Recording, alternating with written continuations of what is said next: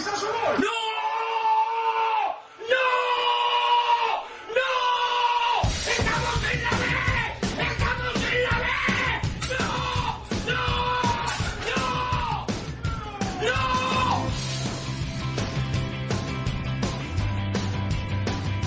Esto es fútbol.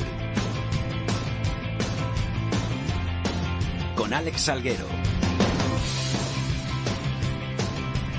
Hola, ¿qué tal? Muy buenas tardes a todos y bienvenidos una semana más aquí a Esto es Fútbol, el rinconcito en cope.es para todo el fútbol de segunda, el fútbol de segunda B, el fútbol de tercera y el mejor fútbol femenino. Otra semana más que estamos por aquí, otra semana más que ha venido todo el equipo. Es de agradecer que se acerquen por aquí, sé que están todos con sus compromisos, haciendo sus cositas, pero han decidido venir. Andrea Peláez, ¿qué tal? ¿Qué tal, Salgue? Muy buenas. Yo sí he cerrado todos mis compromisos para venir aquí, que son muchísimos, ¿eh? Lo sé, lo sé. Yo estoy encantada de estar Una aquí, directora de hombre, programa seguro que tiene Faltaría muchas más. cosas que No, hacer. Esto lo primero. Yolanda Sánchez, Hola, buenas tú tardes. tenías mucho que hacer esta tarde. También muchísimas cosas. Eh, has venido en tu día libre, lo cual le da mucho libre. más mérito a que hayas venido aquí.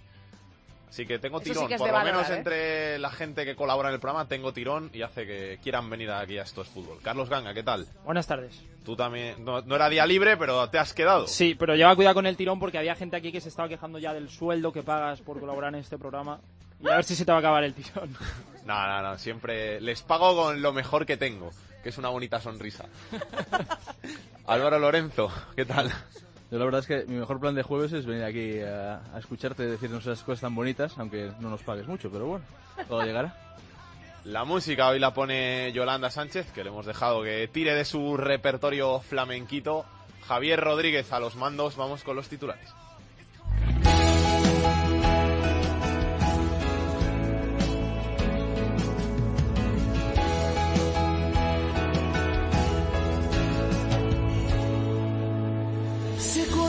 Las veces que he estado pegado. En segunda división cayeron los dos primeros, pero aún así siguen con amplia ventaja sobre los equipos de playoff. El Levante saca siete puntos al Girona y los catalanes cinco a un Cádiz que ya es tercero. Getafe y Tenerife siguen en puestos de privilegio y entra esta jornada el Valladolid. La segunda vez fue más que incendio. El Nastic sigue colista a dos puntos del resto de equipos en zona de peligro. Mirandés, UCAM, Murcia y Almería. Mallorca y Rayos tan solo a un punto por encima y el Zaragoza a tres.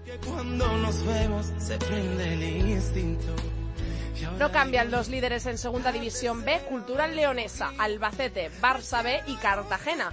Pontevedra, Racing de Santander, Toledo, Alcoyano o Hércules son algunos de los clubes históricos de la categoría que jugarían playoff. En la Copa Federación se ha disputado la ida de los cuartos de final con estos resultados. Ponferradi- Ponferradina 0, Real Unión 0, Sporting B 2, Badalona 1, Fuenlabrada 1, Lorca Deportiva 0 y Atlético Saguntino 4, Socuellamos 0. somos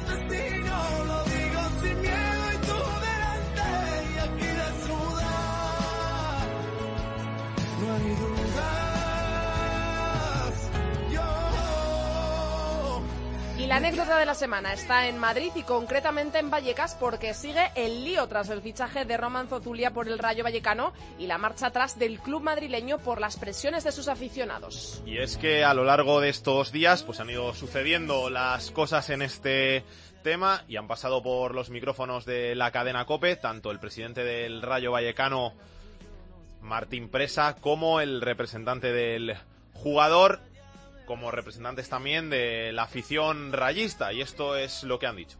tenemos es que bajar la crispación y lo que no podemos es generar un, un mal ambiente para nadie. Tenemos que respetar a nuestra afición, tenemos que respetar al futbolista y tenemos que intentar tratar la situación con la máxima con la máxima eh, cordura. Nosotros no hemos intentado crear ningún problema y al revés. Respetamos, respetamos a todo el mundo, al futbolista, a los aficionados y estamos intentando ver qué es lo mejor para todas las partes. Hombre, pues lógicamente no se le va a recibir bien. Yo creo que el presidente ha tenido pocas luces eh, con este fichaje, porque llevamos unos años con una crispación social por determinadas acciones de este señor y pese a habérselo advertido, a haberse comunicado a un grupo de peñas, siguieron adelante con el, con el, con el fichaje y al final haberse encontrado un papel. Él siempre ha comunicado lo mismo por activa y por pasiva. Yo lo único que he hecho ha sido apoyar al ejército de mi país en una situación muy difícil. Pero eso no significa ni que él haya sido, ni que él haya participado, todo lo contrario. él ha alentado al ejército de su país en un momento muy difícil, muy eh, que, que a nadie le gustaría vivir. Siguiendo todo este tema Zozulia ha estado Isaac Fouto, el hombre que cubre aquí en COPE la información del Rayo Vallecano. La Fouto, ¿qué tal? ¿Qué tal, Ale? Muy buenas. ¿Cómo están las cosas? Lo último, esa reunión que va a haber entre la Liga, la AFE, el Betis, el Rayo, los representantes de Zozulia, el jugador, para intentar aclarar un poquito la situación, ¿no? Eh, sí, habrá una reunión, como tú comentabas, en AFE. Eh, bueno, pues ahí va a estar Javier Tea, presidente de la Liga, ahí va a estar Raúl Martín Presa, va a estar también el jugador con su representante, que lo acabamos de escuchar, y va a estar también Luis Rubiales. Es un tema, la verdad es que bastante delicado, eh, porque desde luego no hay por dónde cogerlo desde ninguna de las dos partes. El Rayo deportivamente quiere al jugador, el jugador, después del ambiente hostil que se encontró ayer en Vallecas, eh, está muy reticente a jugar en el Rayo. El jugador a todos los efectos es del Rayo y bueno, y ahora habrá que ver qué deciden esta misma noche, porque Javier Tebas ya ha anunciado, como comentabais, una posible querella en este caso por coerción a- al futbolista, porque no se le está eh, dejando ejercer su profesión. Así que bueno, habrá que ver qué, qué ocurre en la reunión de esta noche. También hay que decir que el Rayo se plantea como, como has contado, que, que el jugador quiere, quiere, o sea, el Rayo quiere contar con el jugador, pero hay que ver qué es lo que decide el jugador, que además, si no le quieren en el Rayo y hasta que no se decida la situación, ni puede jugar, ni puede jugar en otro club. Ese es el problema, que el jugador está inscrito con el Rayo y que la única solución sería que volviera al Betis, pero sin ficha, o sea, que estuviera en el Betis, que, que entrenara con el equipo, pero que claro, que evidentemente no tuviera ficha, con lo cual es una auténtica faena para el futbolista, porque eh, este jugador, habría cuatro o cinco equipos de segunda división que, que querían a este jugador. El Rayo, la verdad es que se adelantó a todos ellos, lo querían el Mallorca, el Valladolid, el Córdoba, eh, como te digo, varios equipos, porque era eh, un jugador que, bueno, aunque no tenía minutos en el Betis, eh, era una pieza cotizada, digamos, en segunda división. El Rayo, eh, deportivamente hablando, su director deportivo, Ramón Planes, eh, vio con buenos ojos el refuerzo de este futbolista y, claro, la bomba les estalló el último día cuando ellos recabaron toda la información que pudieron, les aseguraron, incluso el propio futbolista lo dijo, que él no pertenecía a ningún grupo nazi y, bueno, en todas esas averiguaciones, pues el Rayo decidió decirlo, ¿no? Y al día siguiente, pues se encontró evidentemente, pues con eh, esa invasión de, de bucaneros en la ciudad deportiva que le increparon, que, le insultaron y prácticamente la mayoría de la afición, hay que decir que no solamente el grupo ultra bucanero, sino que prácticamente toda la afición del Rayo están unidas para que este futbolista no juegue en el Rayo Vallecano, con lo cual con este ambiente es muy complicado que, que el futbolista vista la camiseta del Rayo. Gracias, Fouto. Un abrazo. Hay que decir también que esta mañana pues sus compañeros del Betis han tenido un bonito gesto con Zozulia mostrándole su apoyo, Joaquín en nombre de toda la plantilla y el Betis también ha emitido un comunicado para mostrar el apoyo al jugador.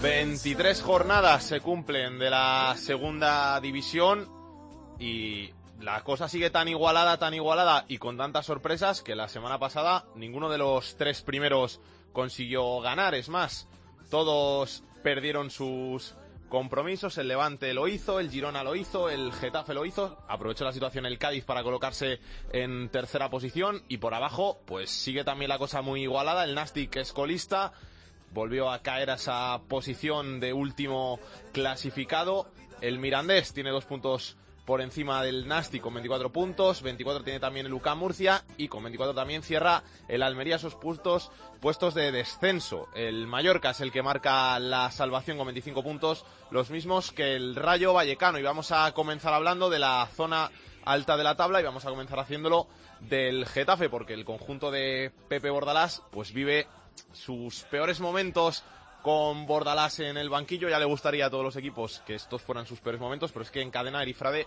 tres partidos sin ganar. Sí, no le va bien al Getafe últimamente. Sobre todo hicieron mucho daño los dos empates concedidos ante Mallorca y Mirandés.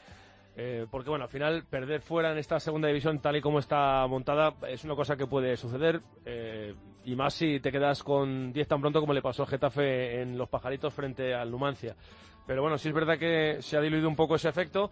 Y luego ha quedado un poquito ahí un, pozo que, que a lo mejor no es muy bueno para eh, plantar la semilla de lo que tiene que ser el resto de la temporada de Getafe, con una rueda de prensa de Bordalás después del partido frente al Mirandés, eh, como quejándose de falta de trabajo en algún caso. Ese partido, el Getafe pudo solventarlo en la primera media hora porque tuvo muchísimas ocasiones. Eh, Portillo tiene un déficit de tirar a puerta que a Bordalás le está poniendo bastante nervioso, lo reconoció en la sala de prensa. Y luego, se le eh, como se estaba quejando por la falta de acierto, por la falta de gol, le, le- le preguntamos a los periodistas que cómo es posible que se queje de falta de gol habiendo dejado en la grada a los dos delanteros que por entonces tenía. Estefan, que sigue en el equipo, y aquí que Sola, que curiosamente ahora ya es delantero del Numancia de Soria. Y Bordalás dijo que estaban en la grada porque había que trabajar mucho más, que había mucha gente en el cuerpo técnico, scouters y demás dejándose la vida y que había que trabajar mucho más. El vestuario de boca para afuera eh, asumió esa crítica del míster como algo normal, pero eh, al final no dejan de ser palabras que cuando el míster no se mete dentro del mismo saco, pues mm, pueden acabar haciendo pequeñas grietas, ¿no? Sí, y al final hay que decir también que la gente de Getafe, el público, está un poquito descontento porque esta mala racha ha llegado además con la titularidad de dos de los tres fichajes en este mercado de invierno, que ha sido poner a Sergio Mora y a Peña de titulares Bordalás y dejar de ganar el equipo. Bueno, Peña, yo a mí es un jugador que no me seduce mucho. Le tuve, digo, le tuve en el, en el Oviedo, que, todo el mundo sabe que es mi equipo. Y yo no le recuerdo, le recuerdo mucho esfuerzo, porque el tío esfuerzo y ganas le pone, pero yo no le recuerdo una proyección en ataque que acabase en un buen centro de, de Peña.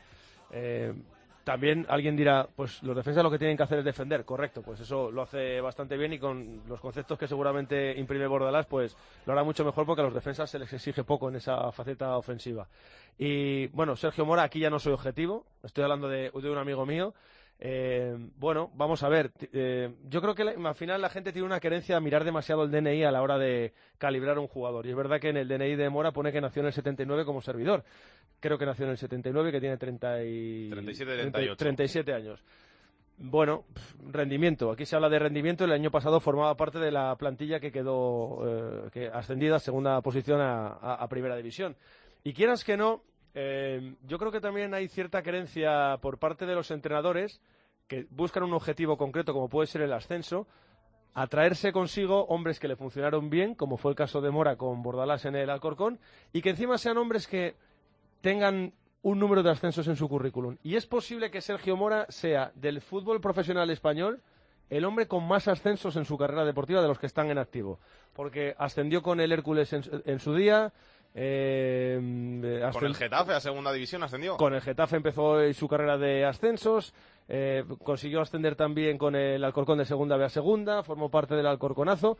Eh, con el venidor, si no ascendió, no, no ascendió evidentemente, pero estuvo muy cerca y, fue el mejor venidor de todos los tiempos con Luis García en el banquillo, el que fuera después el entrenador del Getafe. Entonces yo creo que al final buscas experiencia y luego que futbolísticamente tiene unas cualidades que son muy buenas que a lo mejor no pueden aflorar hasta que eh, esté más integrado en el equipo porque lleva muy poco tiempo y ya está. Pero a mí me parece que es un futbolista súper válido y lo que yo no me acabo de explicar de Mora, y esto es algo que también dijo Manolo Lama en su día cuando lo del Alcorconazo y demás, es porque ese hombre estaba atrapado en segunda B con la calidad que tenía. Pero bueno, eh, yo creo que cuando quieres subir tienes que rodearte de gente que haya subido ya. Y más en una segunda división tan igualada como es esta. Gracias, Eri. Nada, hombre. En la zona alta de la tabla también está el Lugo, concretamente séptimo a dos puntos de los puestos de playoff que marca el Tenerife. Y la noticia el Lugo tiene que ver con el mercado de invierno que se ha cerrado esta semana y con el que está siendo hasta ahora el que estaba siendo su mejor jugador de la temporada y eso que cuenta con José Lu, que es el pichichi de la categoría. Carlos Gegúndez, ¿qué tal? ¿Cómo estás?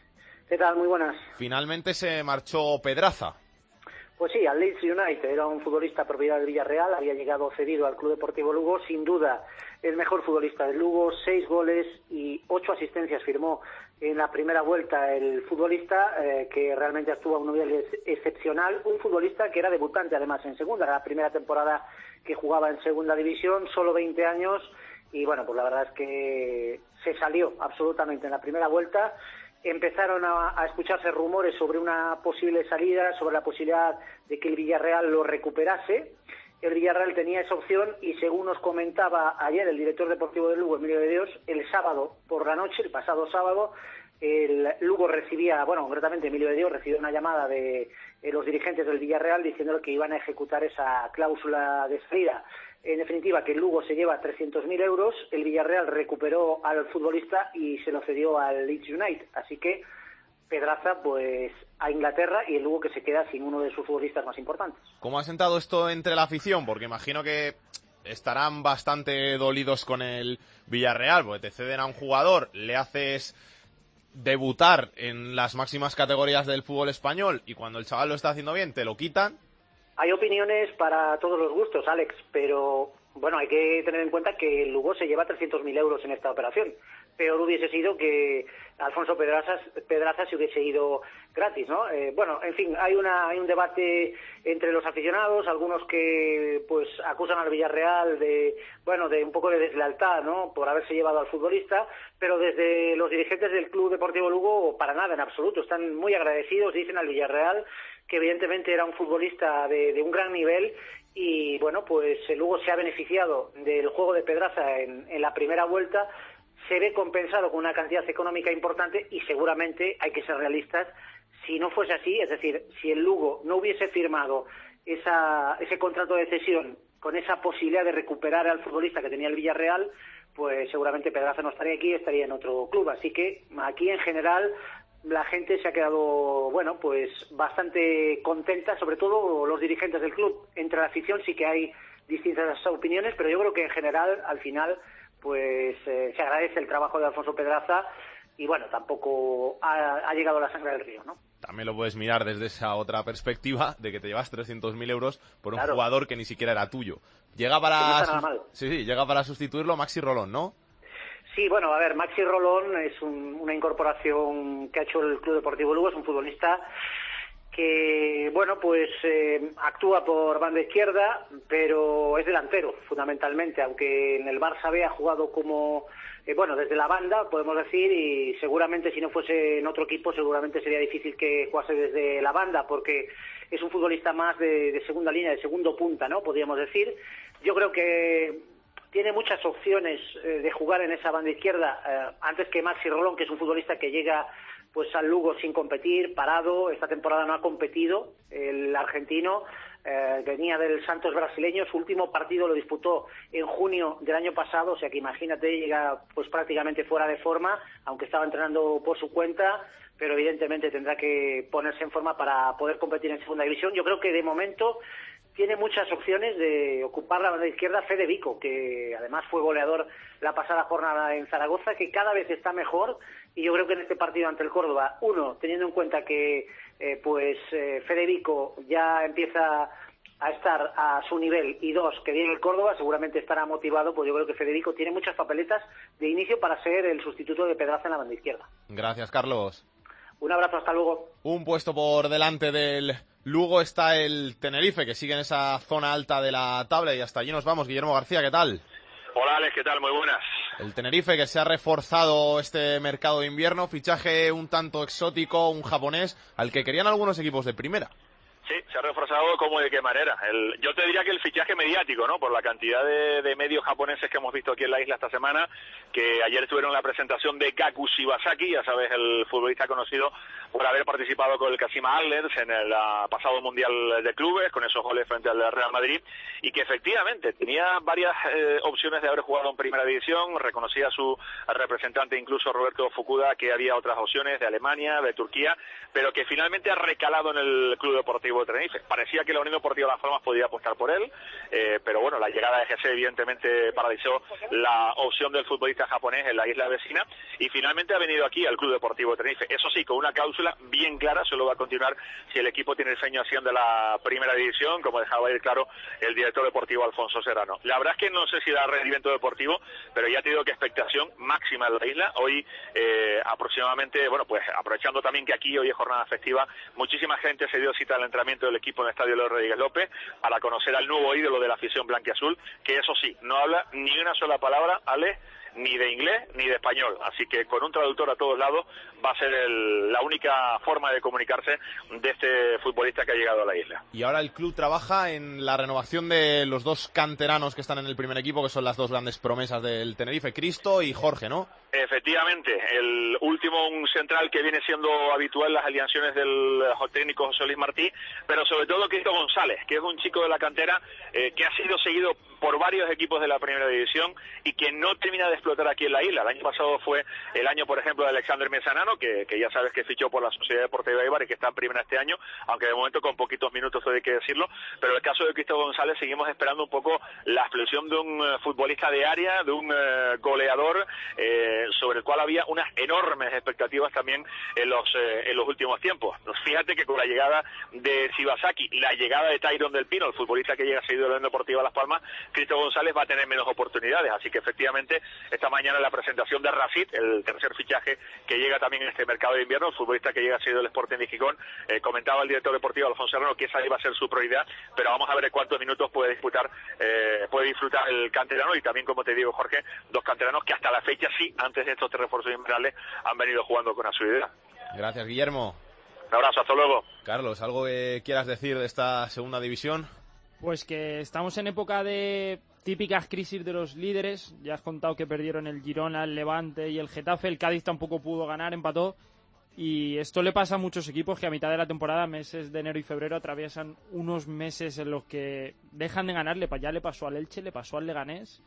Al final subieron, todo hay que decirlo, y el Levante parece que tiene una plantilla demasiado sólida como para que le pase lo que le pasó a esos equipos. Y se ha reforzado bastante bien, porque ha fichado Juan Muñoz, buen buen jugador, Oyer Sí, para bueno, eh, la portería, no, no ha Eh, es un mal. fichaje curioso porque es un jugador que no le vale al Zaragoza, que teóricamente está peleando más por los puestos de abajo que por lo de arriba, y sí que le vale al Levante después de la salida de Martins para reforzar su delantera. Y luego también por abajo yo veo más difícil cada jornada que los cuatro equipos que están ahora mismo abajo salgan del descenso porque les cuesta una barbaridad puntuar y sobre todo porque lo que tienen justo por encima son equipos como el Mallorca, el Rayo, el Zaragoza, el Alcorcón que tiene más pólvora en ataque. Al único, fíjate, y es el colista que veo con posibilidades de salir de ahí, es al Nastic con los refuerzos de Uche, de Maná. A lo mejor esa gente que tiene mucha experiencia sí que lo saca del pozo. Y vamos a ver cómo están las cosas por Zaragoza, porque la gente en este mercado de invierno tenía bastantes esperanzas en que el equipo se reforzara y parece ser que no han sentado muy bien los fichajes que han llegado a la Romareda. Hola Navaz, ¿qué tal? ¿Cómo estás? Eh, pues sí, tienes toda la razón, ¿eh? no han sentado nada bien esos fichajes y tenemos un ambiente que es entre tenso, pero también un ambiente de tristeza, de tristeza, de decepción entre los aficionados del Real Zaragoza que, como dices, esperaban muchísimo más de este mercado de invierno. Sí, porque si tú miras los nombres con los que se ha reforzado el Zaragoza, al final parece que son todos descartes de competidores de segunda división. Sí, totalmente, porque eran todo jugadores que no eran titulares en sus equipos y que han venido al Real Zaragoza y algunos ya son titulares desde que llegaron, como es el caso de Jesús Valentín, está jugando tanto en el centro del campo como en el centro de la defensa, vino de la Sociedad Deportiva Huesca, donde no era titular, fue titular en algunos partidos, pero por las lesiones no era de los preferidos de Anquela y aquí en el Zaragoza ha sido titular desde que llegó. Es una sensación muy parecida a la que se tiene, por ejemplo, con Edu Bedia, que llegó del Oviedo donde tampoco era titular, aquí tan solo ha tenido unos minutos el pasado fin de semana ante el Lugo. Eh, llegó, fue presentado hace muy poquitos días Fletcher desde el Getafe eh, para jugar también en eh, el centro de la defensa o en los laterales, porque es un jugador bastante polivalente que se puede adaptar a cualquier posición defensiva, pero lo que digo, tampoco era titular en el conjunto azulón. Y por último, eh, también llegó y fue presentado hace ya casi dos semanas Sebastián Saja. Este ha sido, digamos, el fichaje más curioso, el que más ha llamado la atención y con el que la gente más se ha sorprendido, porque lo que necesitaba el Real Zaragoza era un delantero y en cambio lo que ha traído la dirección deportiva ha sido un portero que además fue un descarte del Nastic de Tarragona, del colista de la categoría. Entonces, esto la afición no lo ha entendido. Eh, Juan Muñoz, que era uno de los delanteros del Real Zaragoza, se ha ido al líder, al Levante, y en cambio el Zaragoza ha traído a un portero que fue descartado del colista. Evidentemente eso no ha sentado bien y la sensación es que a día de hoy la plantilla es peor que cuando comenzó el mercado de invierno. Y encima en lo deportivo el equipo no termina de funcionar, se está mostrando bastante irregular y Hmm, ahora está sí, mirando más hacia abajo que hacia arriba. Claro, es que es la consecuencia de llevar un punto de 12 sumados. El Real Zaragoza había empezado 2017 con tres derrotas, el otro día en la Romareda iba ganando hasta el minuto 91 contra el Lugo y el Lugo le empató en ese minuto 91. La decepción fue total. Al final solo se pudo sumar un punto y aparte son las sensaciones que deja el equipo, que sí que es cierto que el otro día ante el Lugo mejoró un poquito, pero al final te empatan en el tiempo de descuento, el equipo se va echando poco a poco atrás y tiene un grave problema de finalización arriba. Eh, sí que generó un poquito más, hubo más combinación del centro del campo para adelante, pero tiene un grave problema de finalización. Eh, en cuatro partidos ha metido un gol. Tenemos a día de hoy solo dos delanteros, Ángel y Dongu, y en cambio tenemos tres laterales derechos, tenemos tres porteros. En definitiva, que no se ha reforzado bien el Real Zaragoza en este mercado de invierno. Eh, yo he escuchado a los aficionados mencionar que lo hecho en este mercado teniendo en cuenta también los resultados deportivos ha sido una vergüenza, un ridículo, un despropósito y todo esto, y ya os lo puedo adelantar, va a derivar en que Narciso Juliá, el director deportivo, se vaya. De hecho, ya está negociando su finiquito y su salida del club con la directiva. Seguramente en los próximos días tendremos noticias y habrá cambio en la dirección deportiva del Real Zaragoza. Yo lo entiendo al final, porque siendo aficionado del Zaragoza, ¿quién te iba a decir hace 3, 4 años que tu equipo se iba a reforzar con un descarte del Huesca? O sea, es que es algo que, que yo creo que los aficionados no lo van a entender nunca. Y es que además la situación va a peor a medida que van pasando los mercados, porque si el Real Zaragoza sigue en segunda división, cada vez tiene menor poder adquisitivo, cada vez puede eh, gastar menos dinero en esos mercados. Por ponerte un ejemplo, Chuli iba a venir al Real Zaragoza, ha sido un fichaje frustrado ya en varias ocasiones, pero en este mercado de invierno era el delantero en el que se había fijado el Real Zaragoza, su delantero que querían que fuera referencia en la segunda vuelta de la liga y al final no vino porque el Zaragoza no fue capaz de pagar 50.000 euros a la Almería. 50.000 euros en el mundo del fútbol, sabes que prácticamente todos los equipos lo pueden pagar. ¿Cómo el Real Zaragoza no puede pagarlo cuando además, por ejemplo, Eric Morán lo estás traspasando al Leganés de primera división con una cláusula que dice que si el Leganés se queda en primera vas a percibir 200.000 euros? En definitiva, un despropósito. Narciso Juliá que llegó hace ahora mismo un año al Real Zaragoza, que ha vivido tres mercados, dos de invierno y uno de verano, y que cada vez ha ido empeorando más la plantilla. Sus decisiones en cuanto al cuerpo técnico tampoco han sido acertadas y por todo ello, desde todos los sectores ya del zaragocismo, se pide o bien su cese o bien su dimisión. Pues estaremos pendientes de lo que pasa en el Zaragoza en las próximas semanas. Muchas gracias, Ana. Un besito. Un beso, hasta luego. Hasta luego. Y toca hablar de la zona baja de la tabla. En esas posiciones de descenso se encuentra el Almería, el conjunto andaluz, que ha sido uno de los que más se ha reforzado en este mercado invernal. Jordi Forqué, ¿qué tal? ¿Cómo estás? Buenas, pues sí, lo estás diciendo, ¿no? El, uno de los que más se ha reforzado en la Unión Deportiva de Almería, cinco fichajes y los cinco con un denominador común, que pudieron ser seis, ya no lo contamos en el caso de, de Pablo Caballero. Nico con un denominador común y es la experiencia. Eh, Yoda, 29 años, eh, Marco Mota, 30, Enrique Sereno, 31, eh, Javi Alamo, 28 y eh, Borja Fernández, 36. ¿Por qué? Porque el equipo eh, había pecado de bisoñez en esta primera vuelta, muchos mm, puntos perdidos a balón parado por no estar eh, atento y el Almería ha fichado altura en la posición en la que sea y sobre todo mucha experiencia para intentar salir de esos puestos de descenso.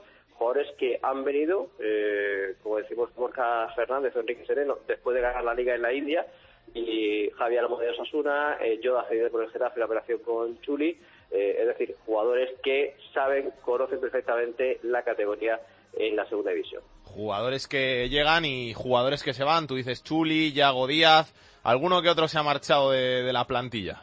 Pues seis bajas, la primera fue Dubarbier, antes de, de abrirse el mercado de invierno se marchó a Argentina por temas personales, Eh, la mente no la tenía aquí, pues eh, se fue, eh, Alex Quintanilla se fue al Mirandés, Iago Díaz a la Cultura Leonesa, Iván Sánchez al Albacete, eh, me decían jugadores, seis jugadores que se han marchado de la Unión Deportiva de Almería, el último, José Ángel, que se dijo a su representante hace 15 días que se buscase equipo, eh, a él personalmente se lo dijeron el pasado lunes que ya no podía entrenar, no ha llegado a un acuerdo y el Almería pues le, le dio la baja federativa o, mejor dicho, le rescindió el contrato a José Ángel, el centrocampista sevillano de la Unión Deportiva de Almería, que era la sexta baja a la que hay que unir una más, que es Jonathan Zongo, lesionado con Burkina Faso eh, en la Copa de África, que tiene para ocho meses, y federativamente hablando, Jonathan Zongo tampoco cuenta en esta plantilla, así que Soriano tiene a 22. Tenían que haber sido 23, pero en el último momento, llegado a un acuerdo con el Lugo, llegado a un acuerdo con Pablo Caballero, el Lugo no consiguió la cesión de Carlos Castro y eso imposibilitó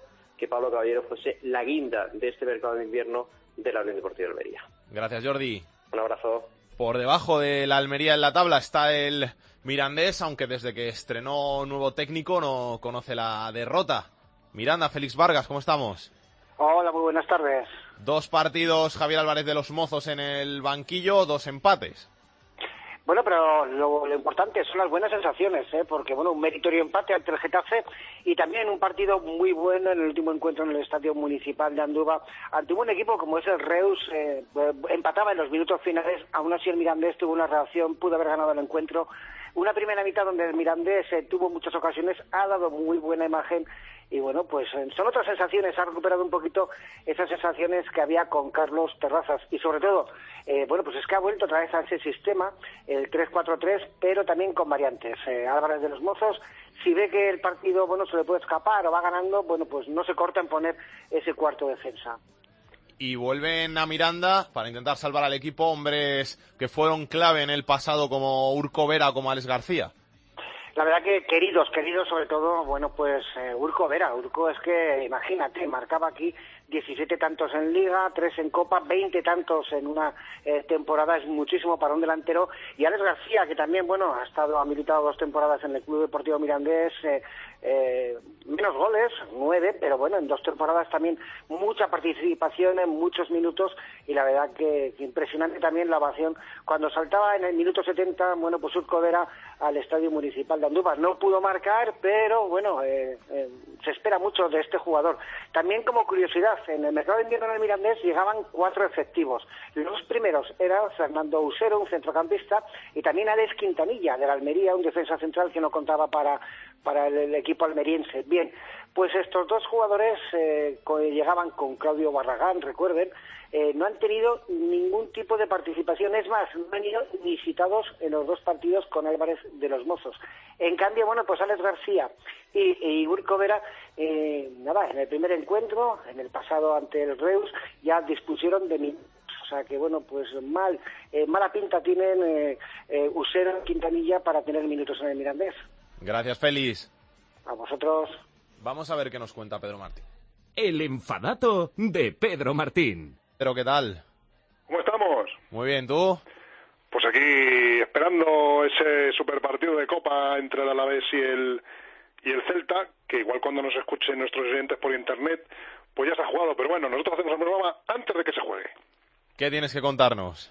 Bueno, pues eh, en la semana pasada, pues ya antes de hablar de lo de Nino, ya dejé entrever la histórica racha del, del Levante que se cortó el otro día en Alcorcón pero no está mal recordarla porque eh, es la primera vez que en, en, una liga de segunda del siglo XXI un equipo de segunda división gana seis partidos seguidos sin recibir goles. Eh, para encontrar una racha igual en una, una liga de segunda hay que irse a la temporada 97-98 en que aquel Alavés, eh, entrenado por Mané, eh, pues hizo una gran temporada. De hecho, entre otras cosas, llegó a semifinales de Copa, estando en segunda división. Ahora mira que ahora juega el Alavés otra vez unas semifinales de Copa. Bueno, pues entre partidos de Copa y partidos de Liga, en aquella temporada al final, para asegurarse prácticamente el ascenso, el Alavés consiguió entre la jornada 33 y la 38, es decir, cuando prácticamente ya se estaba acabando la liga, seis victorias seguidas que le dejaron el ascenso en bandeja fueron seis victorias seguidas sin recibir goles. Así es que el otro día el, Levante perdió en Alcorcón, sigue teniendo una ventaja considerable y ya ha conseguido una racha sin precedentes en segunda en el siglo XXI. Gracias, Pedro. Un abrazo.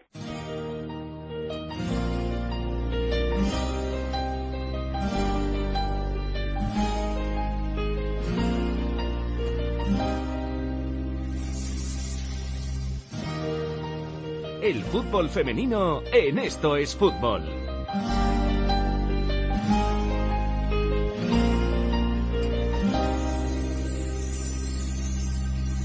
Paseo por las huellas que dejan tus zapatos. Y para hablarnos de fútbol femenino, la directora de Área Chica, Andrea Peláez. ¿Qué tal? Hola, Salgue. Muy bien, muy bien. Antes de hablar de la jornada, te tengo que preguntar por qué este fin de semana que viene no hay liga. Pues no hay liga porque se juega la segunda fase del Campeonato de España de Selecciones Autonómicas. Por lo tanto, para la liga es estas cosas raras que tiene el calendario de la liga femenina. Esto deberían femenino. hacérselo mirar. Sí, desde luego que sí. Deberían Lo piensan, lo piensan todos y cada uno de mis colaboradores de la chica que saben infinitamente más que yo de fútbol femenino. Eh, sí, es algo que hay que... No puedes jugar dos jornadas, parar, jugar cinco, parar otra vez, jugar tres, parar Exacto. otra vez, parar un mes en Navidad, luego jugar otra jornada, parar. No tiene ningún sentido. Eso es, es algo que hay que, que hay que arreglar, la verdad. Así que este fin de semana, ya lo, lo has dicho, no hay Liga Iberdrola, vuelve el próximo y vuelve después de la jornada, decimos, séptima, que se jugó el pasado fin de semana, que fue una jornada cargada de sorpresas. La verdad es que muy pocos nos esperábamos lo que iba a pasar en esta jornada, ha sacudido totalmente la clasificación. Empataba primero el español a cero ante el Valencia, que está cuarto clasificado en la liga. Ganaba el Atlético Femenino goleando una vez más al, Zaragoza. Y la primera sorpresa del fin de semana nos la llevábamos el sábado en ese Santa Teresa de Badajoz 2, Fútbol Club Barcelona 0. Caía el eh, segundo de la tabla ante el, ante el Santa Teresa, perdón, que ha entrado en puestos de Copa de la Reina. Ahora mismo está octavo. Luego el domingo nos esperaban más sorpresas. El Rayo ganó al Levante en su casa. El Levante es tercero. Recordamos hasta hace pocas jornadas empatado con el Barça en la segunda, en la segunda mm, posición de la tabla. Ganó el Rayo 1-2 al Levante en su casa. El Oyarzun ganó al Fundación Albacete en casa su segunda victoria en lo que va de liga desde que ascendió. El Athletic ganó al Sporting de Huelva 4-0 y la última sorpresa, una de las más grandes después de Santa Teresa 2 Barcelona 0, fue el Real Betis Féminas 2 Tacuense 3. Ganaron las tinerfeñas su primera victoria de la temporada ante el Betis en la ciudad Luis del Sol. Y bueno, pues esto ha dejado la clasificación al Atleti aún más líder, que tiene 45 puntos, 4 más que el Barcelona, que tiene 41, es segundo. El Levante se ha descolgado, está tercero con 35, ya está en la lucha con el Valencia, que tiene 34, a tan solo un puntito cuarto en la clasificación. Y por abajo, el Oyarzun ha salido de la zona de descenso, ahora mismo está en el puesto decimocuarto con 11 puntos, empatado con 11 también el Español, que es decimoquinto, está en zona de descenso, y sigue el Tacuense colista con tan solo 8 puntos, pero bueno, menos colista, está nada, a, a punto de alcanzar al Español. Hay un, cinco equipos en un pañuelito ahí de, de cuatro puntos en la zona baja, pero bueno, veremos a ver cómo se resuelve. Tengo que decir una cosa de la próxima jornada, que se juega el próximo fin de semana, y es que el nuevo colombino va a abrir sus puertas por primera vez en su historia para albergar un partido de fútbol femenino. A ver cómo lo recibe la gente allí en Huelva. Va a jugar el Sporting de Huelva ante el Oyarzun. O sea, es algo a destacar. Luego en marzo también se va a abrir el Eliodoro Rodríguez para el derby canario, el derby tinerfeño de la Unión Deportiva Granadilla Tenerife ante el Tacuense. Muy bonitas estas iniciativas y esperemos que sigan apoyando el fútbol femenino los clubes.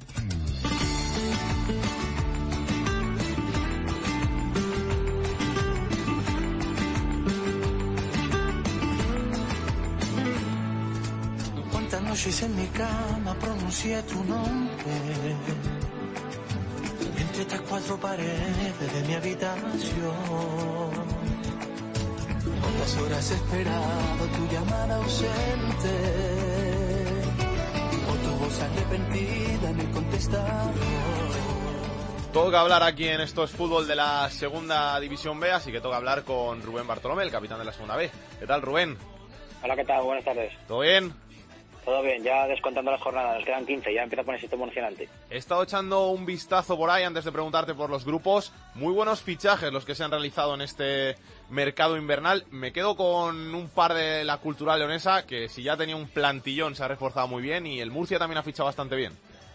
La verdad que tanto la Liga 1-2-3 como, como Segunda B sí que se han movido mucho en, en el mercado de, de invierno. La verdad que en, en Segunda B llevamos unos años ahí de recesión que creo que pues obviamente no hay mucho dinero, había que, ajustarse, pero sí, creo que se ha movido mucho y sobre todo equipos que están ahí arriba, como puede ser la cultura leonesa, que incluso tenido que decir adiós a jugadores que sí que le valían, que sí que estaban su- sumando minutos, pero que se iban a quedar sin, sin espacio, que el propio Rubén de la Barrera lo ha dicho, que, eran jugadores muy válidos, pero que lógicamente tenían que dejarles salir para que tuvieran minutos fuera, y también el Murcia, que sigue ahí cerca de- del playoff y que, quiere llegar, pero vamos, que ha sido que en- en muchos clubes en los que tanto por abajo como por arriba se, se ha cambiado mucho de, de jugadores y, y lo que se dice siempre a estas alturas es, es una nueva segunda B prácticamente en la, la segunda vuelta porque pare- parece un poco más el torneo apertura y clausura de Argentina con los cambios a veces de equipos pero bueno, también es verdad que hay, hay dinámicas que, que si estás abajo, por mucho de cambios, muchas veces ya ni siquiera sales de abajo. Grupo 1, Cultural Leonesa sigue líder y Sí, además- se va abriendo brecha, sí. jornada redonda para la cultural porque sus tres compañeros de playoff eh, empataron. Eh, tanto el Pontevedra como el ZB como, como el Racing eh, no, fueron capaces de, pasar del empate. La cultural no se ganó, suma dos puntitos más.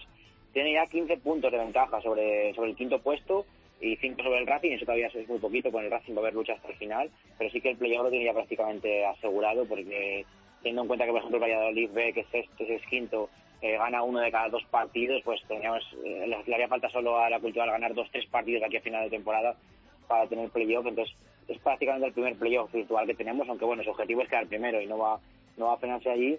Y de nuevo la Ponferradina, que en un partido que, que parecía que podía engancharse arriba, eh, que era en, en casa del Coruso, porque como lo empataban en los últimos minutos, se sigue descolgando, sigue teniendo cada vez más difícil el, el playoff, lo tiene a, a siete puntos.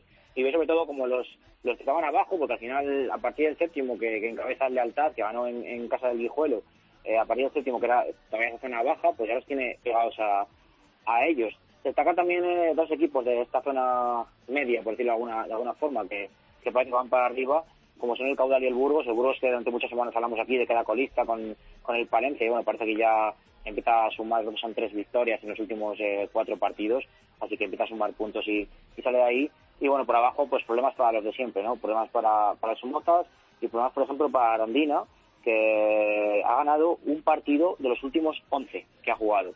Eh, ha estado muchas semanas coqueteando que si descenso, que si fuera, y parece que ha caído ahí abajo y ahora necesita sumar de tres en tres y es lo que no hace, que es ganar partidos.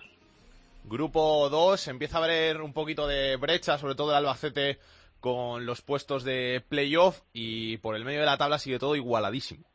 Sí, menos el Albacete que abre brecha, a los demás los tenemos eh, ahí pegados. Por ejemplo, un partido clave de esta semana, como ha sido el de la Unión Deportiva Logroñés, que ha ganado a- al Toledo, que era el, el gran perseguidor del Albacete. Bueno, pues la Unión Deportiva Logroñés, que ha ganado creo que son dos de los últimos tres, seis puntitos en tres jornadas, eh, está a tres puntos por encima del San Sebastián de los Reyes y del Socuellamos, que marcan el descenso. Bien, está a cinco puntos del playoff. Un equipo como la Unión Deportiva Logroñés, que estaba hecha para estar más arriba, en la que no han salido las cosas, tiene intacto el sueño del playoff porque están todos ahí totalmente comprimidos. Como bien dices, el Albacete se escapa, siete puntos al Leyo ahora que es segundo y al Toledo. El Leyo que tiene un partido complicado la semana la semana que viene contra, contra el Castilla, que parece que obviamente ahí arriba, pero bueno, últimamente unos empates le han hecho irse un poco más atrás. Y también abre mínima brecha el Leyo y Toledo, pues cinco puntitos con el cuarto, que es el Athletic B, y ahí ya sí que del cuarto al décimo segundo están en tres puntos, puede pasar cualquier cosa, así que no hay mucho más de lo que hablar en esa zona media. Y abajo, era el, partido entre los dos equipos que, están luchando el farolillo rojo y agotando las últimas posibilidades de salvación. Ganó estaba el Zamudio, eh, nuevo colista de nuevo el Zamudio con 6 puntos, estado 18, aún así lo tienen muy difícil. El Zamudio necesita 10 puntos para el playout y 11 para la salvación directa y empiezan a escasear las jornadas ya. En el grupo 3 se producía ese duelo por arriba entre el Barça B y el Alcoyano, al final tablas. Sí, eh, llegó en el minuto 88 Gumbau, que es el hombre, lleva tres goles, pero tres, vale tres goles. El primero para abrir lata ante el, ante el Hospitalet, otro en el minuto 85, creo que fue también para llevarse los tres puntos en casa del Eldense, que le sirvieron para ser líderes, y ahora para empatar ante el Alcoyano. O sea que tres goles, pero que han sido eh, prácticamente cinco o seis puntos para, para el Barça B, así que muy bien rentabilizados. Eh, el empate entre los dos primeros, que no lo aprovechó el Hércules, que cayó, y el nuevo tercer clasificado es, es el Badalona. Y otro partido que era también importante, aunque un poco más por abajo, que era el del Eldense con el Club Deportivo Ebro. Un Eldense que veía como el Ebro que venía en, mala racha, pues es una, una buena salida para, para poder escalar posiciones. Al final firmaron tablas y el Ebro, que ganó seis partidos de los nueve primeros y ha ganado uno de los siguientes 14 sigue todavía en zona media, 30 puntos, 6 por encima del descenso, pero ojo, porque empate a empate creo que puede no valerle para, para acabar salvándose. Y en el grupo cuarto el Cartagena, que se mantiene en cabeza. Sí, porque solo falló de los de arriba eh, la olla Lorca, que, que no fue capaz de pasar del empate. La aprovechó Cartagena, que es de nuevo líder en solitario, pero bueno, a dos puntitos la olla, a tres eh, puntitos el Marbella, la verdad que esos tres siguen muy, muy, muy, muy juntos. Y después sí que han abierto brecha porque, bueno, eh, el Jumilla Murcia acabó en tablas, el Melilla no pasó del empate y el Villanueva tampoco, así que todos los demás perseguidores eh, que se dejan un poco de puntos, abre un poquito de brecha en esa zona eh, alta de la tabla. Y por abajo, pues teníamos también un partido de dos equipos muy necesitados, hoy todas las rachas son parecidas, las que te cuento. Eh, Recreativo de Huelva y Extremadura también empataron y el Extremadura que ha ganado 1 de 9 y el Recreativo de Huelva que ha ganado 1 de 12. Muy preocupante el el decano, que ha estado peleando muchas semanas con el descenso y que ya está inmerso en él y que parece que lo tiene cada vez más difícil, sobre todo por eso, porque no es capaz de ganar y además ha llevado por el camino alguna sonrojante derrota. Gracias, Rubén. A vosotros, adiós.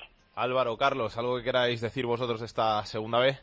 Bueno, que al final no pagué los 3,95 que pedían por el Racing de Santander Racing de Ferrol, pero bueno, mi Racing sacó un buen empate allí en el Sardinero, de hecho se adelantó. Al final no pudo, no pudo llevarse el partido, que está siendo la tónica de, este, de esta temporada, pero la buena noticia es que vuelve Macay, un portero que es prácticamente de nivel de segunda, que recordemos que dio el ascenso a la Ponferradina a la segunda división, y eso hará que el Racing también se refuerce más en, en defensa y lo de la Ponferradina que cada día va peor y para mí era uno de los equipos con, que tenía que ser favoritos para ascender a esta segunda división y yo creo que no echan a Munitis porque, porque no ven la solución ya. Y estaba mirando ahora porque decía el Castilla que no arranca como siempre, que está muy dubitativo y estaba recordando yo que el Castilla hace mucho que no tiene una generación que toda la plantilla sea muy buena y estaba mirando la del ascenso a segunda división del 2005 y te voy a decir los nombres a ver si te suenan. Mira, Codina y Diego López eran los porteros. En defensa estaba Arbeloa, Juan Fran, en el medio campo tenían a Borja Valero de la red, Javi García Jurado, Trasorras y Tebar y arriba Barral y Soldado. Mal equipo, ¿no? Para estar en segunda vez. El de los años siguientes en segunda era bastante mejor, sobre todo el del año que bajan con Mitchell en segunda división. Eh, o sea, tú miras la plantilla esa y siempre piensas cómo pudieron bajar. El Castilla es un desastre, empató a cero contra el Guernica y Solari, a Solari le han quitado a Odegar en este mercado de invierno, le han quitado mucha calidad y tiene un problema que en realidad son dos, que son Sergio Díaz, el paraguayo que vino a cambio de 5 millones de euros, y Enzo Zidane. A los dos les pasa que parten desde posiciones equivocadas. Sergio Díaz lo está colocando en la banda izquierda y Enzo tiene que partir desde la derecha, lo cual eh, implica que los dos se esconden, ninguno de los dos participa en el juego y el Castilla sufre mucho para crear ocasiones y todo el que viene al Alfredo y Estefano acaba pillando al, al, filial madridista a la contra y lo destroza. En este caso el Guernica solo suma un punto, pero bueno, pudo ganar perfectamente. ¿Algo más de tu Eldense? Bueno, mi Eldense se está diciendo por España que somos la ONU los de toda España, de todos los equipos de, de, segunda vez somos la ONU porque hemos hecho en este mercado de invierno alrededor de 20 fichajes y eh, de 11 nacionalidades. Tenemos italianos, hay un albanés, un belga, uno de Armenia, un holandés, un africano de Guinea-Bissau, otro mauritano, uno de Burkina Faso, un brasileño. Bueno, que si miras la clasificación, eh, el descenso es más que probable, pero no lo sabemos por plantilla porque es una total incógnita, porque son jugadores totalmente desconocidos para nuestro fútbol y ya veremos cómo resulta. Os acercáis a los 17 del Granada, que había una noticia que decía que 17 nacionalidades en el vestuario del Granada, sí. solo cuatro españoles. El, sí, y de hecho eh, solo quedan dos jugadores en la plantilla de los que iniciaron la temporada. O sea que es un auténtico, bueno, ya sabemos cómo funcionan los fondos de inversión. Al final es que esto es lo que pasa. En la segunda B hay muchos fichajes, hay muchos movimientos. Sí, en teoría, un fondo de inversión lo que pretende es sacar rentabilidad a los jugadores a los que mueve, venderlos, pero primero para eso esos jugadores tienen que rendir sobre el campo. Yo me imagino que si lo que pretenden es ganar dinero con esos jugadores, me imagino que tendrán algo de potencial y tendrán algo de rédito con ellos. Tenemos que hablar un día del Tudelano, chicos, aquí en, en las, estos fútbol, porque además está fichando, se ha traído ahora un par de jugadores ahí, africanos, claro. africanos, para reforzar el equipo. Y es curiosa la historia Mm. del, del Tudelano. No sé qué, qué pensáis vosotros, pero al final te puede pasar que venga un tío con pasta y que te salga bien, o te puede pasar que venga un tío con pasta y te salga mal. Hombre, en segunda B hay que poner poca pasta para que el equipo, poner un millón y pico de euros puedes meterlo en segunda, pero yo el, el Tudelano tendría que cambiar muchas cosas. Ahora mismo no es un equipo para ascender a segunda ni, ni de lejos, vamos. Lo que pasa es que queramos o no que venga ese tipo de gente con dinero que sea de fuera de la ciudad, es que en segunda vez que no hay más remedio que ese, porque los ingresos son prácticamente nulos, la taquilla no genera absolutamente nada, no hay merchandising, no hay productos, el club no tiene ningún tipo de ingreso y se tiene que... Y vamos, es que yo me apuesto lo que quieras a que el 80% de los equipos se sustentan por economías privadas, de gente que se gasta su dinero sin, sin nada a cambio y totalmente a fondo perdido. Vamos a preguntar por esto en un equipo que no lo está pasando bien económicamente en las últimas temporadas, que es el Jaén y que pues ha sido noticia por motivos extradeportivos en las últimas semanas y vamos a- hasta allí, hasta Jaén para hablar con uno de sus jugadores, con Diego Bardanca. Hola Diego, ¿qué tal? ¿Cómo estás? Hola, muy buenas tardes. ¿Todo bien? Bien, todo en orden. ¿Al final va la cosa bien con los cobros, con el dinero o sigue fastidiado? Bueno, pensamos que iba a ser un, un año tranquilo en el, en el tema institucional, pero bueno, por, por desgracia, pues nos hemos visto afectados por, por los impagos. Que al final es algo que pasa en, en Segunda B en la mayoría de los equipos, pero que es muy difícil jugar al fútbol así. Sí, porque al final eh, se desvía la atención de lo que, lo que realmente importa, que al final es, es jugar al fútbol, es mucho tiempo perdido en, en preocupaciones que, que no tienen nada que ver con, con la pelota y inevitablemente pues, pues afecta. Y más en, en un club como el Jaén, no sé cuántos años llevarás tú allí, pero que es algo que es constante en las últimas temporadas, que el equipo desde que estaba peleando hace unos años, que estuvo en, en segunda división, en las últimas temporadas pues no ha habido buenos momentos. No, yo la verdad que llevo aquí, he cumplido hoy mismo un año y bueno, pues eh, la verdad que llevo un año de, de mucha zozobra institucional, de, de muchos impagos y, y de muchas conversaciones que, que poco tienen que ver con, con el fútbol. Eso al final, como decimos, afecta y hace que el equipo esté este año peleando por intentar no descender a tercera. Sí, bueno, va, yo creo que al final todo va de la mano, ¿no? Creo que, que si un equipo institucionalmente va al día, eh, lleva un, un, un, orden de pago, lleva una estructura, una base, pues al final eh, repercute positivamente al club. Y creo que si se da todo lo contrario, pues también puede afectar negativamente como, como está siendo. Al final, lo de la iniciativa de este pasado fin de semana en el partido contra el Córdoba B, esas entradas a un euro resultaron. Bueno, hubo cerca de 5.000 espectadores, la verdad que una, una muy buena entrada para, para lo que es segunda B, pero bueno, eh, por desgracia, pues eso no, no ayuda a la situación que, que está el club, por lo menos vemos que, que, la gente está con nosotros y que, bueno, va a ser muy difícil que, que este club desaparezca por, por ellos. La AFE y la, y la Federación Española están poniendo todo lo que, lo que tienen que poner para ayudar a que se resuelvan estas situaciones o, o tenéis alguna queja sobre, sobre ellos? No, bueno, AFE, AFE bueno, intermediaría cuando, cuando llevemos tres meses sin cobrar. Eh, ahora se nos adeudan las mensualidades de, de diciembre y, enero y bueno, en caso de, que se sigan prolongando las, las deudas, pues bueno, AFE pues eh, nos da facilidades a la hora de, de, crédito o incluso a final de temporada hay un fondo que, que, nos garantiza el cobro al futbolista, así que bueno, por medio de AFE, pues la verdad que es un, es un salvavidas para, para el futbolista. Hola Diego, soy Carlos. Tú que has pasado por varios filiales como el del Valladolid, en Recreativo de Huelva, el Levante, el Deportivo de La Coruña, te quería hacer dos preguntas sobre los filiales. La primera es, ¿qué te parece que en, algunos filiales, por ejemplo, se me ocurre ahora mismo el Villarreal B o el Barça B, que tengan jugadores más veteranos, que, el objetivo principal de esos jugadores no es que acaben jugando en el primer equipo. ¿Crees que se desvirtúa un poco la función de, estos equipos?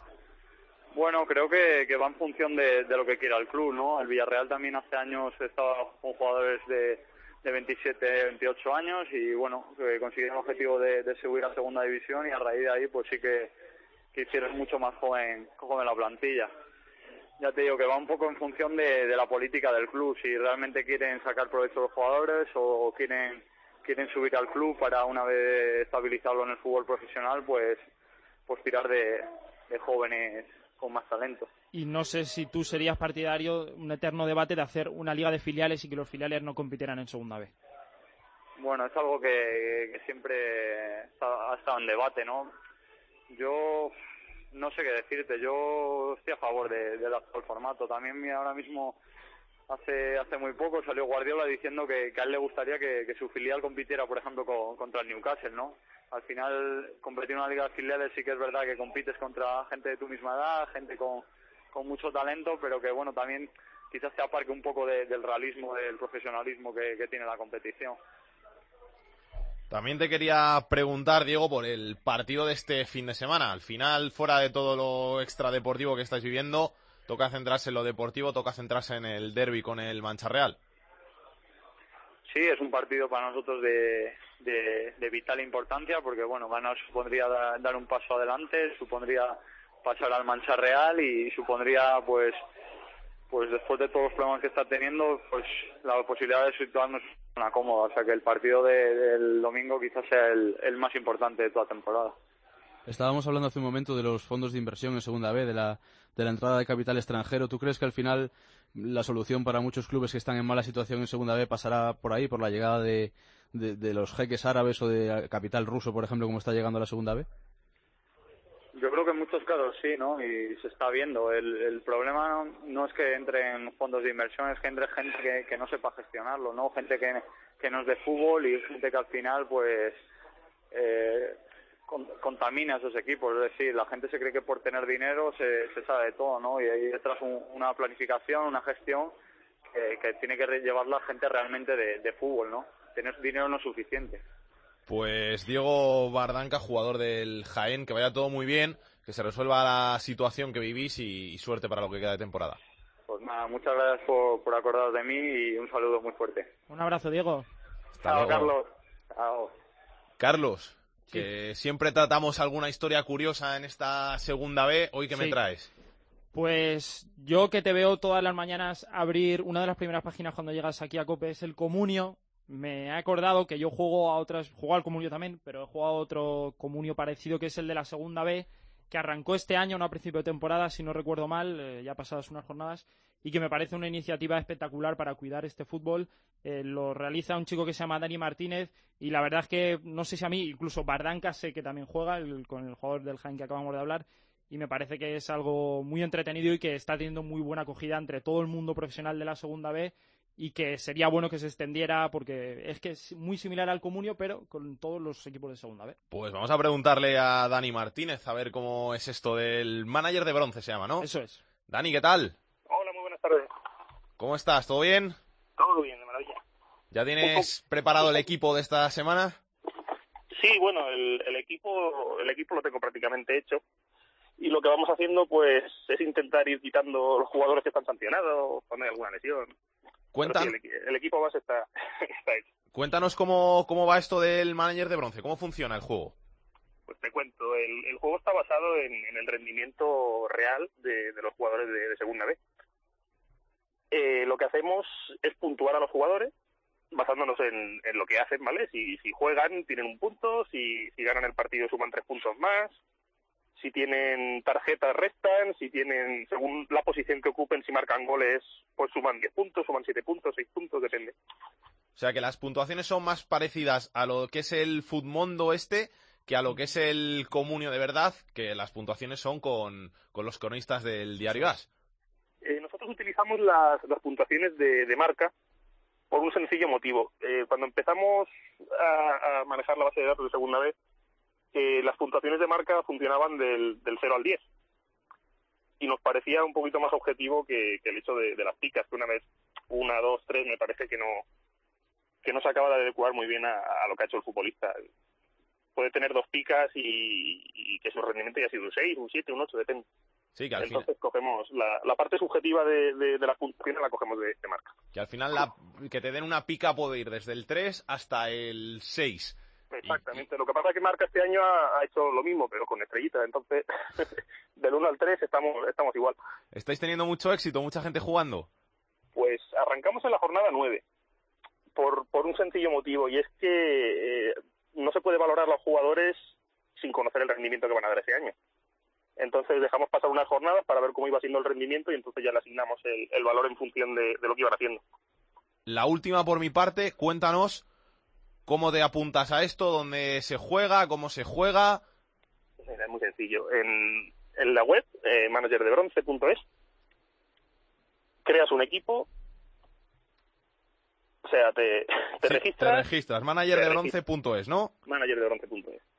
Te registras y creas un equipo. ¿Qué peculiaridad tiene? Que tienes que adecuarte, además del presupuesto, como, como en muchos juegos de este estilo, eh, a la categoría. Y la realidad de la categoría es que solo puedes tener 16 fichas senior. Nosotros dejamos hacer plantillas de hasta 15 jugadores, pero tres de ellos tienen que ser al menos sub-23. Eso está muy bien, que no te pase como en el comunio, que hay mucha gente que juega conmigo que tiene 25 jugadores, 28, luego va vendiendo, comprando, y eso desvirtúa el juego. Me gusta esto No, de los nosotros- 15 jugadores, ¿eh? Nosotros lo que hacemos es, aparte, tienes 15 jugadores, pero al día en el mercado únicamente salen 8 jugadores de forma aleatoria. Con lo cual tienes que tener establecido una plantilla base y después el mercado, pues depende del día, te puede salir un jugador que te interesa fichar, jugadores que no. Eso ya lo decide la, lo decide el juego de forma aleatoria, vaya. Te cuento que Dani tiene una web que se llama Hablemos de Bronce que trata todos los temas de segunda B, que hoy he leído que cumplía un año y que en este año ha tenido dos millones y medio de visitas, que para ser el mundo de la segunda B, gente piensa que la segunda B no interesa, pero sí que interesa y mucho, y una de las cosas que yo valoro de este juego, eh, Dani, es que los propios jugadores se están apuntando y están jugando, y eso mola. Sí, sí, aparte tienes la posibilidad de, crear liguillas, ¿vale? Puedes unir a, las liguillas generales que tenemos creadas, pero también puedes crear cada jornada, puedes crear una liguilla diferente. Y puedes tener una liguilla con los amigos, otra liguilla con la gente del trabajo y tal. Y me consta que hay, hay muchas plantillas de, segunda vez que, están jugando, tienen liguilla interna. Además, Dani también hace una función muy buena de scouting, recopila muchas estadísticas. Cuéntanos todo esto que haces, qué archivo tienes y que a más de un club le puede venir bastante bien. Pues mira, ya te digo que desde el año pasado que, empezamos con Hablemos de Bronce, eh, recopilamos las estadísticas, las estadísticas que hay posibles en Segunda B, ¿vale? No podemos coger los kilómetros recorridos de un jugador o las asistencias y tal, pero sí manejamos las cartulinas, los minutos que tiene, las puntuaciones medias que ha ido, que ha ido obteniendo en la prensa, los partidos que ha jugado y demás, y, bueno, tenemos una, una base de datos muy completa, la verdad. Y he leído también que estabas en proceso de mejoras, no sé si para este año para el juego o ya para de cara a la temporada que viene. ¿Qué mejoras podemos encontrar? No, ahora mismo lo que estoy haciendo es actualizando las plantillas que después del movimiento del mercado de fichajes es una locura. Es una locura, sí. Sí, habrá, te calculo que habrá 300. Con el Lense vas a tener faena, sí. Solo actualizándolo ya, ya, va a haber eso. y de cara al año que viene, porque este año estamos probando un poquito, ya te digo que, que empezamos en la jornada 9 y un poquito a prisa y corriendo, pero de cara al año que viene queremos que los jugadores incrementen su valor en función del rendimiento que vayan dando. Tendrán un valor al principio y en función de lo que vayan haciendo pues irán aumentando y irán disminuyendo de, irán disminuyendo de valor. Si, me hago esto de manager de bronce, que me lo estoy pensando yo que sigo mucho el grupo 1, eh, ¿qué jugador o de qué equipos me, recomendarías? ¿Quién está funcionando bien ahora? Bueno, vamos a ver. Yo tengo ciertas cosas claras a la, a la hora de, de confeccionar un equipo. Lo principal son cuatro o cinco cositas una es escoger algún portero que, tradicionalmente encaje poco. Te puedo decir, pues los Morales, Iván Crespo, Pagola, son, son jugadores que, normalmente encajan muy poquitos goles. Acaban la temporada con, muy poquitos goles. Y es un punto a tener en cuenta porque cada, cada vez que mantiene la portería imbatida son, son tres puntos extra. A la hora de elaborar la defensa o el centro del campo, te diría lo mismo, jugadores que, que lancen las faltas, que se incorporen al ataque con facilidad, que, que suelen tirar los penaltis, es una, una cosa, un aspecto a tener en cuenta. Y después puedes tirar de clásico, pues los José Lu, Carlos Martínez, Mejías, Dioni, que, son goleadores de, toda la vida que nunca han fallado en esta categoría y sabes que, que siempre te van a puntuar. Y del grupo uno que te digo, pues la cultural están, están, están que se salen prácticamente todos los jugadores el Racing, el Celta están haciendo muy muy buenas temporadas y, los jugadores que están que están teniendo minutos y están contando con la confianza de, sus entrenadores pues están están puntuando mucho lógicamente. Oye Dani, que me parece una iniciativa genial. Voy a poner aquí yo cuando terminemos ahora el programa vamos a hacer una liguilla y con todos de la segunda B a ver quién gana al final. Nos ganará Carlos que la lleva bastante más. Voy a fichar a Sergio Guardiola que acaba de fichar por el Murcia y se va a salir. Espera, espera que lo incorpore. no lo pongan muy caro. Eh, Sergio Guardiola estará por los 18 de, los caros del juego. No sé si los más caros andan por 20 millones, algo así. El más caro es José Lu. Que está en... José Lu está en 25. 25. ¿Eso cómo lo decides tú? El precio, porque lo pondrás tú, ¿no? Lo que vale cada jugador. Los precios, los pongo. Yo te digo que me esperé las primeras jornadas para ver el rendimiento de jugadores que no conocía otros que sí conocía, como, como es José Lu, como es Carlos Martínez, que te decía antes del Villarreal B, pues sé que van a dar un buen rendimiento, pero también te esperas a ver cómo les va saliendo la temporada. Entonces dejamos correr unas jornadas para ver si, si seguían igual o ir conociendo a los nuevos y a partir de ahí pues lo, lo fui puntuando. Pues... Los juveniles quizá pues un poquito más baratos y después hay juveniles que están que están haciendo están teniendo un rendimiento espectacular. Pues Dani, que vaya muy bien, ¿eh? que tenga mucha suerte este manager de bronce. Muchas gracias por tu paso por estos fútbol. Ya te llamaremos y te contaremos a final de temporada quién ha ganado, ¿eh? Claro que sí, cuando queráis. Un abrazo muy grande. Un abrazo grande. Hasta luego. Hasta luego.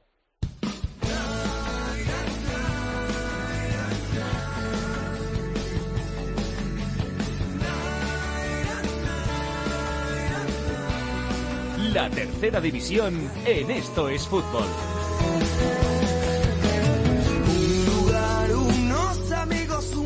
Y vamos a hablar de la tercera división, que hacía mucho tiempo que no hablábamos de ella. Vamos a hablar con nuestro Pepe Barreales. Pepe, ¿qué tal? ¿Qué pasa familia? ¿Qué tal estamos? Ya estáis haciéndome un huequito ¿eh? en el juego este de segunda B que os voy a ganar sí o sí. Pero no vale cogerse toda la cultura leonesa, ¿eh? Bueno, la mitad, solo la mitad, pero alguno tengo que fichar de mi culto. Bueno, bueno, alguno te dejamos que fiches, ¿eh? Yo siempre el comunio me fichaba a todos los que podía del Getafe, aunque luego fueran bastante malos en el juego y no dieran ni un punto, pero me los fichaba. Es el cariño, es el cariño de los colores, es, es lo que toca. Cuéntanos cositas de tercera, Pepe. Mira, voy a empezar por, por un programa que, que sé que te gusta mucho, que es uno de tus favoritos. Mujeres, hombres y viceversa. ¿Qué te parece? No lo he visto nunca, ¿eh? Pero... Hay que decir No eso. me lo hay que- creo. No, no, no, no lo he visto, no lo he visto. Me pilla trabajando. Bueno, pues hablando de fichajes, ¿eh? por ahí vamos a empezar. Por ejemplo, Jordi Rodríguez, que es nuevo jugador del Vélez y llega procedente desde la Andorra y está actualmente participando en Mujeres, Hombres y viceversa. Por ahí venía la broma, ¿eh? Hablando de estos últimos fichajes, el Castellón que ha incorporado a Raúl Juliá, procedente del Paterna, Nico Jiménez, que ha fichado por el Yeclano y ex es del, Alco- del Alcoyano y del Eibar, Beto Catián, nuevo jugador del Portugalete que llega procedente del caudal de Mieres, José Carlos López, nuevo jugador del Depor B, llega desde Hospitalet, Borja Mir, que ha firmado por el Torrevieja y viene desde el Novelda, José Fuentes, nuevo portero de la Zúaga, llega procedente de la Extremadura de Segunda B. Son algunos de los últimos movimientos que se produjeron en el mercado en tercera división. Y ahora vamos con malas noticias, ¿eh? porque si hace bien poquito el Inter Zafra estaba muy cerca de desaparecer, apareció un grupo inversor que se interesaba por él, ahora el grupo inversor se ha retirado y el club parece abocado a la desaparición. Complicado lo tiene también Algeciras, ya que el juzgado de lo mercantil de Cádiz ha puesto al club al borde de la desaparición. El nuevo titular del juzgado de lo mercantil de Cádiz ha decidido reclamar el famoso millón de euros que se adeu- se adeudaba a la tesorería de la Seguridad Social y que el anterior magistrado había dejado sin efecto. Pues ahora hay que pagar ese millón de euros y Algeciras lo tiene complicado. Y para cerrar, buenos datos y equipos que están, están de enhorabuena. El Langreo y el Olympic de Sátiva. Siguen sin perder, no ha perdido ninguno, ningún partido, 23 jornadas el Langreo en el grupo asturiano y no ha perdido, ganaba este fin de semana 0-3 al Lugones, es líder sólido el Langreo, lo mismo que el Olympic de Sátiva, 25 jornadas y 25 sin perder y ganaba este fin de semana 4-0 al Silla. Y me llama la atención que hay tres equipos en toda la tercera división que lo han ganado todo, todo, todo en casa. No han cedido ni un solo punto. Y son en el grupo asturiano el Sporting B y el Avilés y en el grupo de Castilla y León el Atlético Astorga. Lo han ganado todo en casa. Son los únicos tres equipos. Gracias, Pepe. Un abrazo amigos. Un abrazo, hasta luego.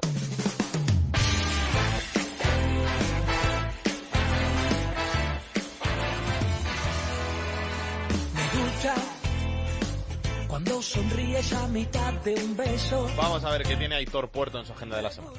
Comenzamos el repaso en la agenda futbolística del fin de semana con la segunda división, los dos grandes partidos del fin de semana. El primero, el Reus Getafe, el Reus octavo recibe al cuarto Getafe el domingo a las 6. Y el otro gran partido, el domingo a las 8, el segundo el Girona que recibe al quinto, al Real Valladolid. En la segunda división B, en el grupo 1, el líder, la Cultural Leonesa, recibe al octavo, al Corucho. En el grupo 2, el segundo, el Leioa, recibe al octavo, al Madrid Castilla. En el grupo 3, el séptimo, el Atlético Baleares, recibe al líder, al Barça B. Y acabamos la segunda B con el grupo cuarto, el quinto, el Melilla, recibe al séptimo, al Real Murcia. Y acabamos el repaso a la agenda futbolística del fin de semana con la tercera división. Fijamos la mirada en el grupo 9. Atención al partido entre el segundo y el cuarto, el Antequera, que recibe al Huetor.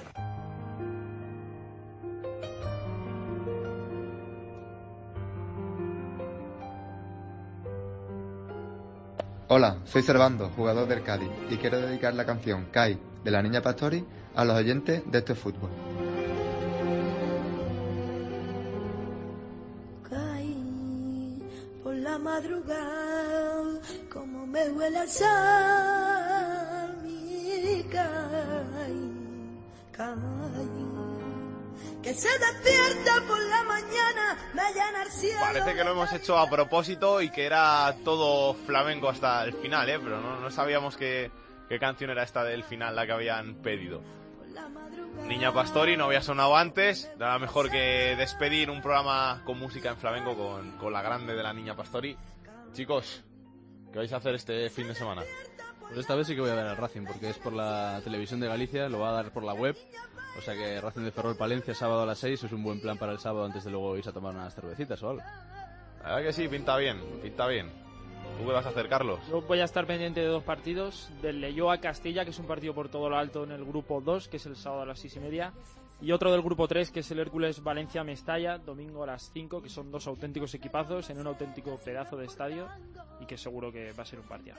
Yo veré a mi Getafe contra el Reus, a ver si rompemos esa mala racha. ¿Qué nos recomiendas poner en la quiniela? Tres partidos sin ganar. Pues yo creo que va a ser una X. En el colisión fue una X, empate a uno.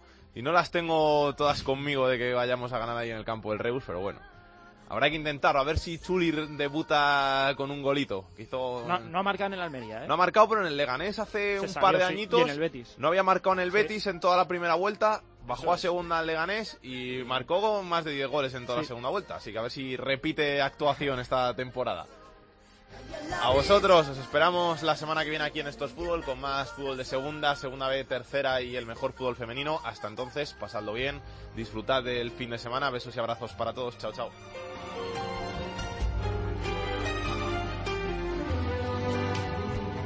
Para contactar con Esto es Fútbol puedes hacerlo a través de correo. Esto es fútbol arroba cope. En Twitter arroba es fútbol cope. Y en Facebook, Facebook barra Esto es Fútbol.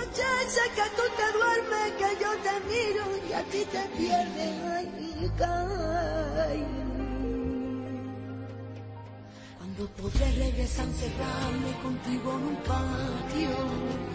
Deja que el tiempo entre las macetas siga importando. Ver a mi gente por fin beberé. Ayer mentira lo muero por ello. Quiero volver. Hey, y cae por la madrugada como me huele a sal mi caballo. para nosotros dos tengo a mi Kai con perdón. De los que se preguntan qué es lo que tiene ese rincón niña Kai se bebe el sol Kai es la brisa marinera y que revienta tu corazón con la sonrisa más morena. Kai se bebe el sol Kai es la brisa marinera y que revienta tu corazón con la sonrisa más morena se bebe la brisa marinera que revienta tu corazón con la sonrisa más morena niña Kai se bebe el sol es la brisa marinera que revienta tu corazón con la sonrisa más